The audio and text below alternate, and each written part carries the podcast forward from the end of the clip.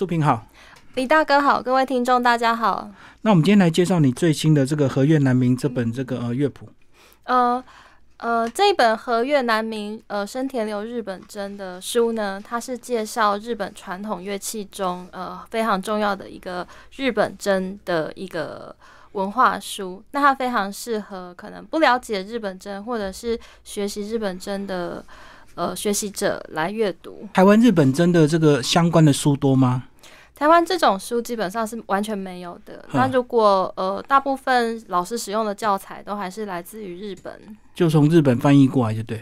呃，对，或者是直接从日本购买，但是是日文的书籍。嗯嗯嗯，好，接下来把日本针跟我们传统的古筝稍微区分一下吧。它也是从这个中国的这个古筝传到日本去的吗？是，其实呃，我们现在讲日本针哦，那因为我们现在是在日本以外，我们才会称它为日本针。那它在日本也是称之为针。那这个乐器是在中国唐朝的时候呢传到日本去的。那在日本，它经历过了从宫廷的乐真，然后到寺庙的朱子真，然后到民间的俗真三个阶段。那它在俗真的这个阶段呢，因为是要推广到一般大众，所以它已经完全的日本化了。嗯，但是它跟中国真呢，它还是有一些渊源是很类似的，比如说它的弦数，它一直保持了当时唐朝传过去的十三弦。但是中国针现在基本上我们已经比较少看到，呃，基本上是没有看到十三弦的针了。嗯，所以在整个全世界，我们如果看到有人在弹这种针的乐器，去数一下它的弦数呢，呃，如果是十三弦，基本上它就是日本针。嗯嗯，所以后来的古筝它改良之后，反而它的弦数变多就。对这个古筝，它的一个发展哦，它有点像是变化的，也就是说，它开始十二弦，然后十三弦、十八弦、二十一，那是当然现在可能还会有一些二十三或者二十六弦。那现在当然主要是以二十一弦为主。嗯那大家已经比较少在谈可能二三十年前流行的十六弦针。对，嗯。那日本筝好像对这个乐器，它有它特别赋予这个意义，对不对？它每个弦都有它的一个这个特别的象征意义。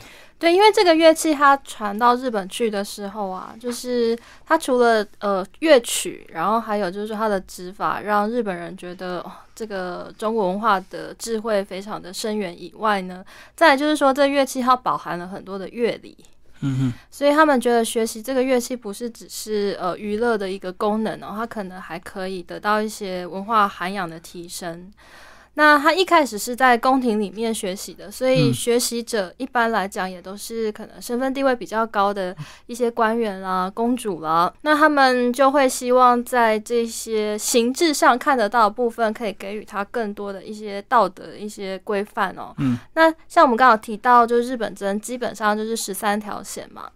那它就是十三条弦呢，它就是用仁智礼义信文武斐兰商斗为经这十三个字，然后来代表了希望弹筝的人可以具备这十三种的一种道德的一种品德。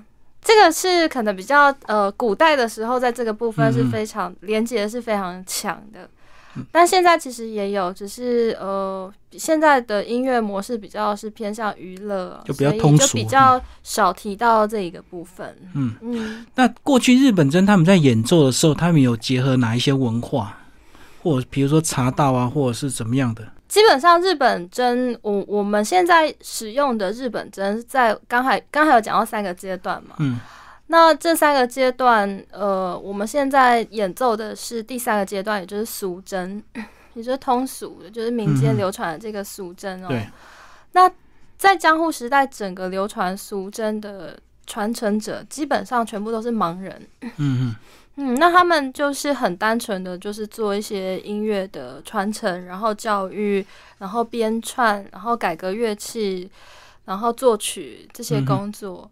那它的一个跟其他呃类音呃文化类型结合的部分，其实比较少。因为我们看以前的一些中国筝，其实它好像都是宫廷乐，对不对？所以它一定会结合一些宫廷舞蹈啊，或者是怎么样。是，其实日本筝它这个乐器在古代是比较少结合其他的音乐类型文化，像茶日本的茶道基本上是不能有音乐的。哦哦哦。对他们是非常严格规范，是呃，这个是跟音乐是不搭的。嗯，那像歌舞伎，它会可能会比较适合三三味线啊，或者是小鼓这样子的乐器。那当然，现代也有就是以日本筝去演绎，就是搭配歌舞伎这样子的一个展演。可是它那个都是比较属于是特例的一个状况。那过去日本筝它就是单独的这个表演吗？还是有结合其他乐器？它会结合其他乐器，它在一个时期非常频繁的跟三味线一起合奏，然后还有加上日本的一个胡弓，是那我们称之为三曲合奏。嗯，对，那这个胡弓它当然偶尔会由尺八来代替这样子。嗯，好，那我知道这个像日本茶道它有很多的这个流派，那日本针在日本是不是也有一些这个不同的派门呢？日本真的派门现在主要就是两个，一个叫做生田流，那一个叫做山田流。嗯嗯，那有哪些区别？他们最大的区别哦，就是说我们从看得到的地方来提到好了。呃，它的指甲就是我们在演奏这个日本真这乐器的时候，我们是要带假的指甲，我们称之为义甲来演奏。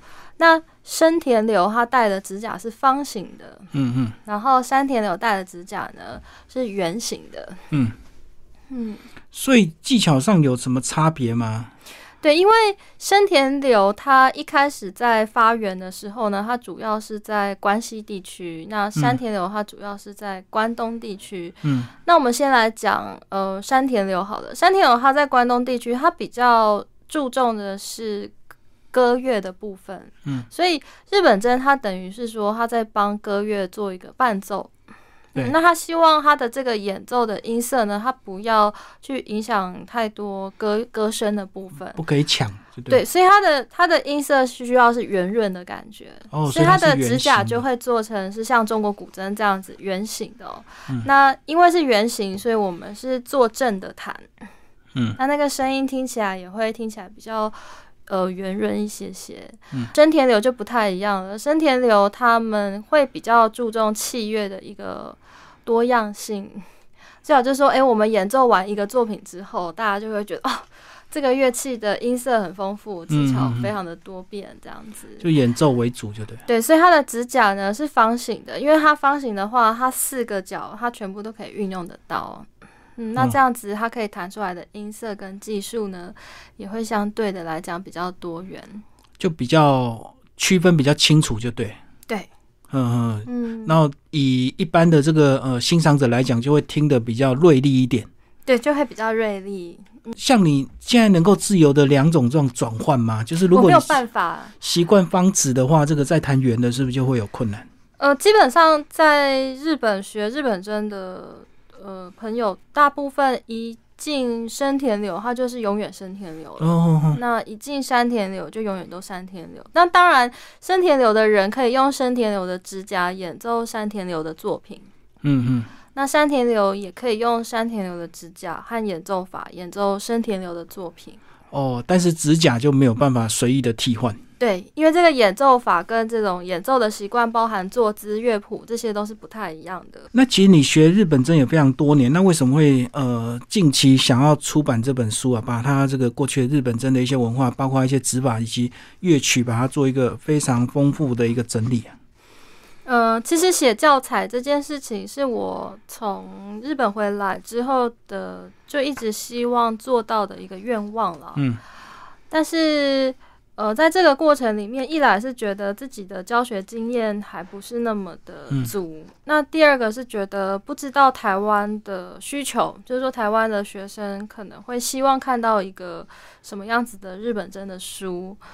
那当然就是时间累积下来，就去年的时候，呃，我跟刘颖荣老师，嗯，我们就一起约定好，就是要在今年一起出版，就是呃书的呃乐器的教材。嗯，那也觉得推广日本真十年，因为我们乐团刚好十周年嘛，那有一些心得啦，那所以就把这个心得在这个时间点呢呈现出来，这样子，嗯，也是个这个里程碑，就对，十年的记录。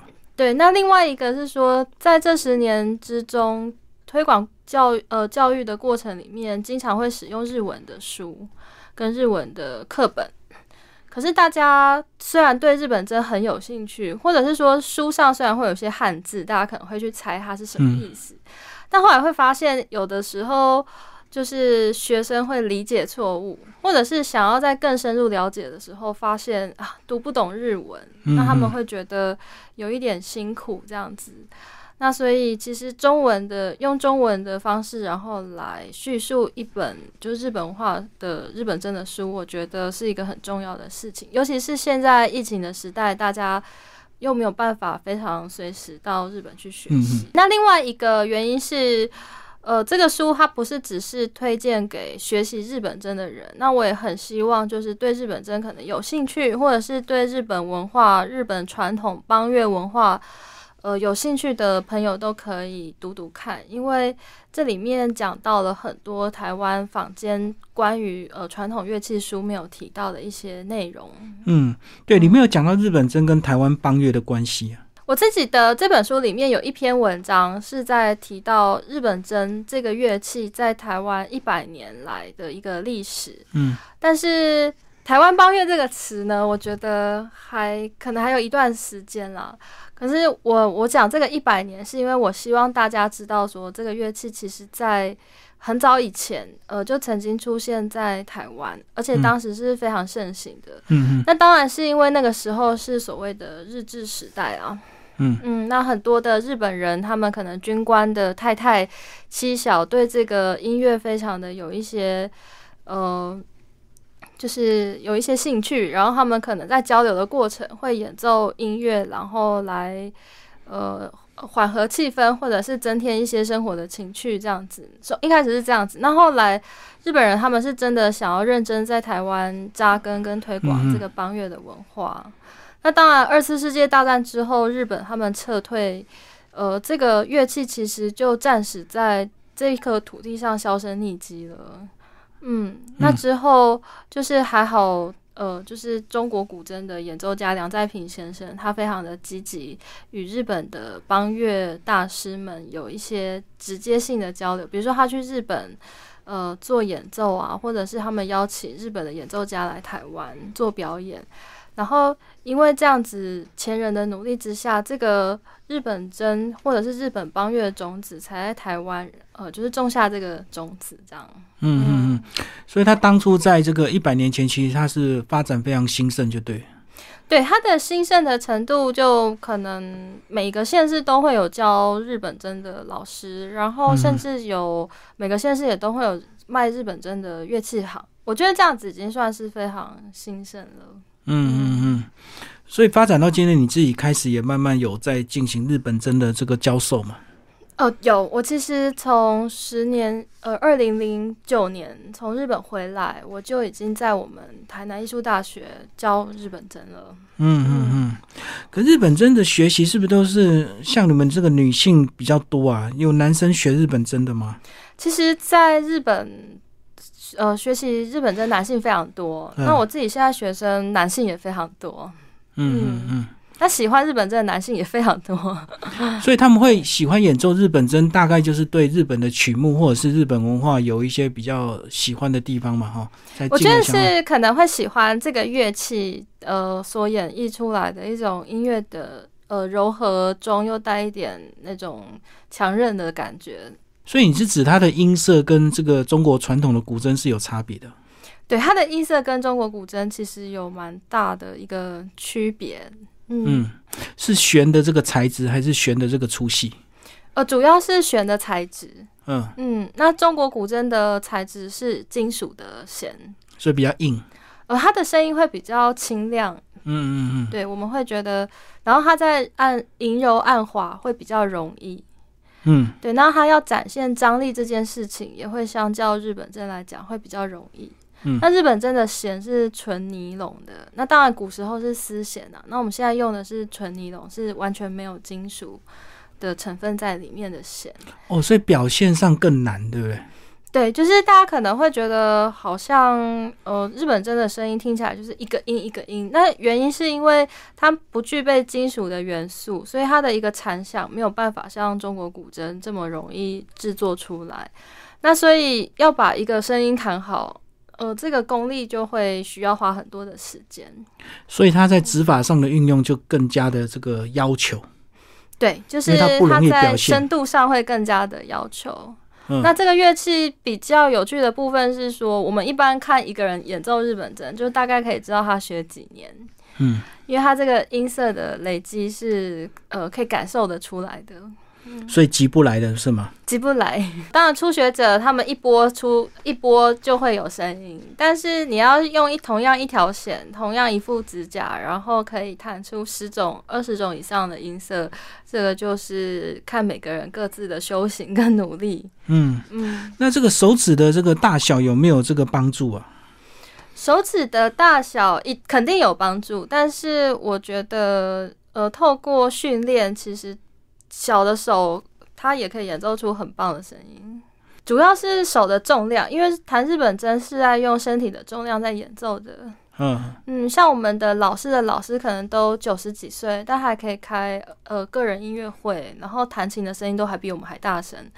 那他们的肌肉量绝对没有我们年轻人来的多，所以他们是非常会运用自己的身体，然后用这个重量，然后去弹它。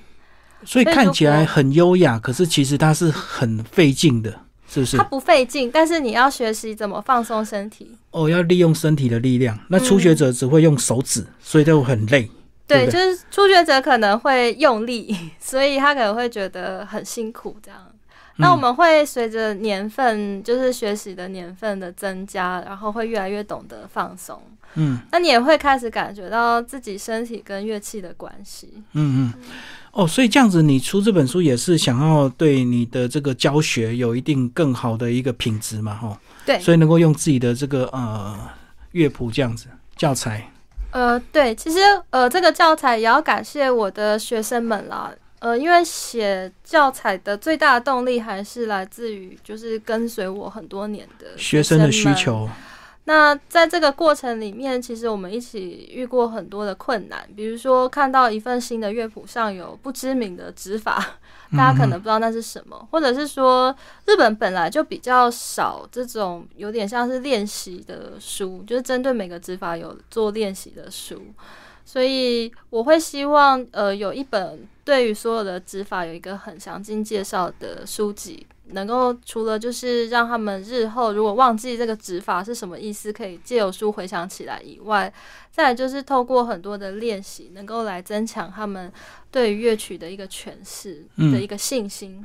可是你这个标示的方式比较特别，不像我们印象中看的五线谱或者是简谱，你居然是用国字，是日本谱本来就是这样子吗？对其实这个呃，这个乐谱呢是日本真专有的谱，叫做细谱，日文叫细谱。那细在日文叫做弦，哦，嗯就是弦。那我们翻译成中文可以叫做弦谱啦。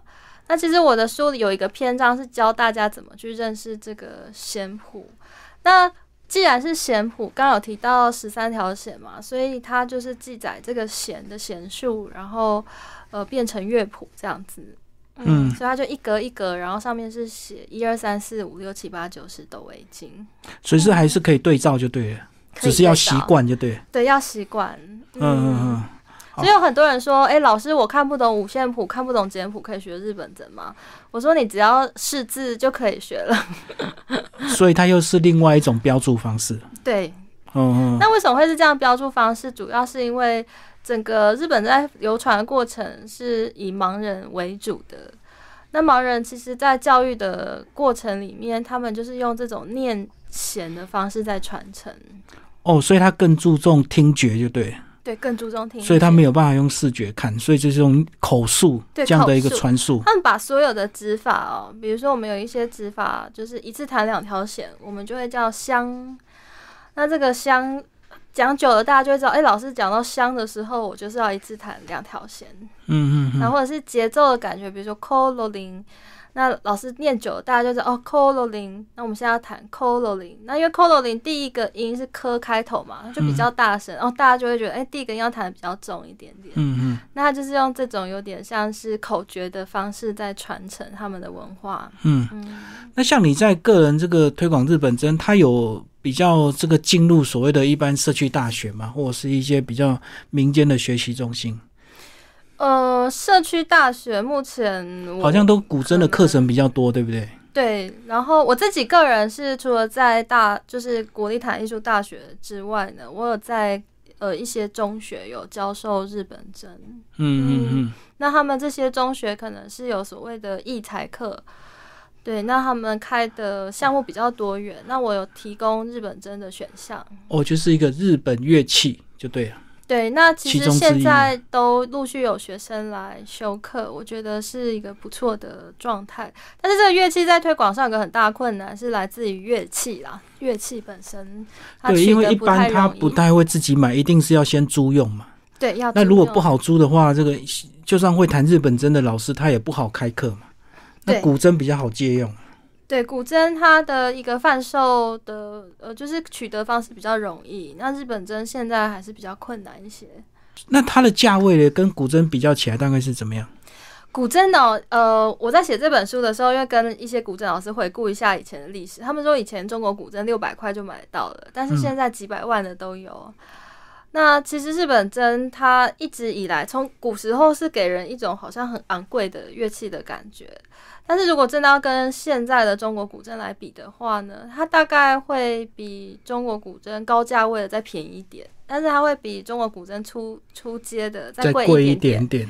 对，嗯嗯嗯。但它的愿局非常大啦，就是它可能出街的就是日币可能十万，然后或是二十万，然后也是到可能日币两百万都有。但是现在中国古筝也有两百万的古台币两百万古筝跟三百万的古筝。可是，如果一般初学者想要学的话，他大概学到什么程度，你才会建议他要买一个一把自己的日本针呢？是，其实，在台湾推广日本针，一开始大家可能就会有乐器的疑虑嘛。那我当然会先鼓励大家用租的原因有两个，一个是因为不确定他们学多久嘛，对。第二个是。呃，如果你想要真的拥有一把好的一把日本针的话，你你想要拥有到什么样子的程度的琴？嗯嗯，那我会希望大家至少坚持个半年，再来考虑要不要买。再来考虑，对，因为有时候这个一时冲动，对，然后学了之后发现很困难就放弃了，然后针就没有用了，对，针就没有用了，就会很可惜。最后，素萍帮我们把书名介绍一下好吧？为什么叫和月难明？好，这个书的书名叫《和月难明》嘛。那《和月难明》其实是我的呃，我大学的指导教授郑德渊先生帮我取的。嗯，对。然后在第一页的地方还有他的墨宝，郑老师的墨宝。那《和越南明》其实因为这是在台湾出版的日本真的书，所以呢，和乐也就是指日本的音乐哦，然后是在日本的南方。就是台湾，然后“明”这个字是因为它是一个比较是以演奏为取向的一个书，那希望大家是借由真的是碰触到这个乐器，然后来理解认识这个乐器。今天非常谢谢素萍为大家介绍他最新的这个乐谱，谢谢，谢谢。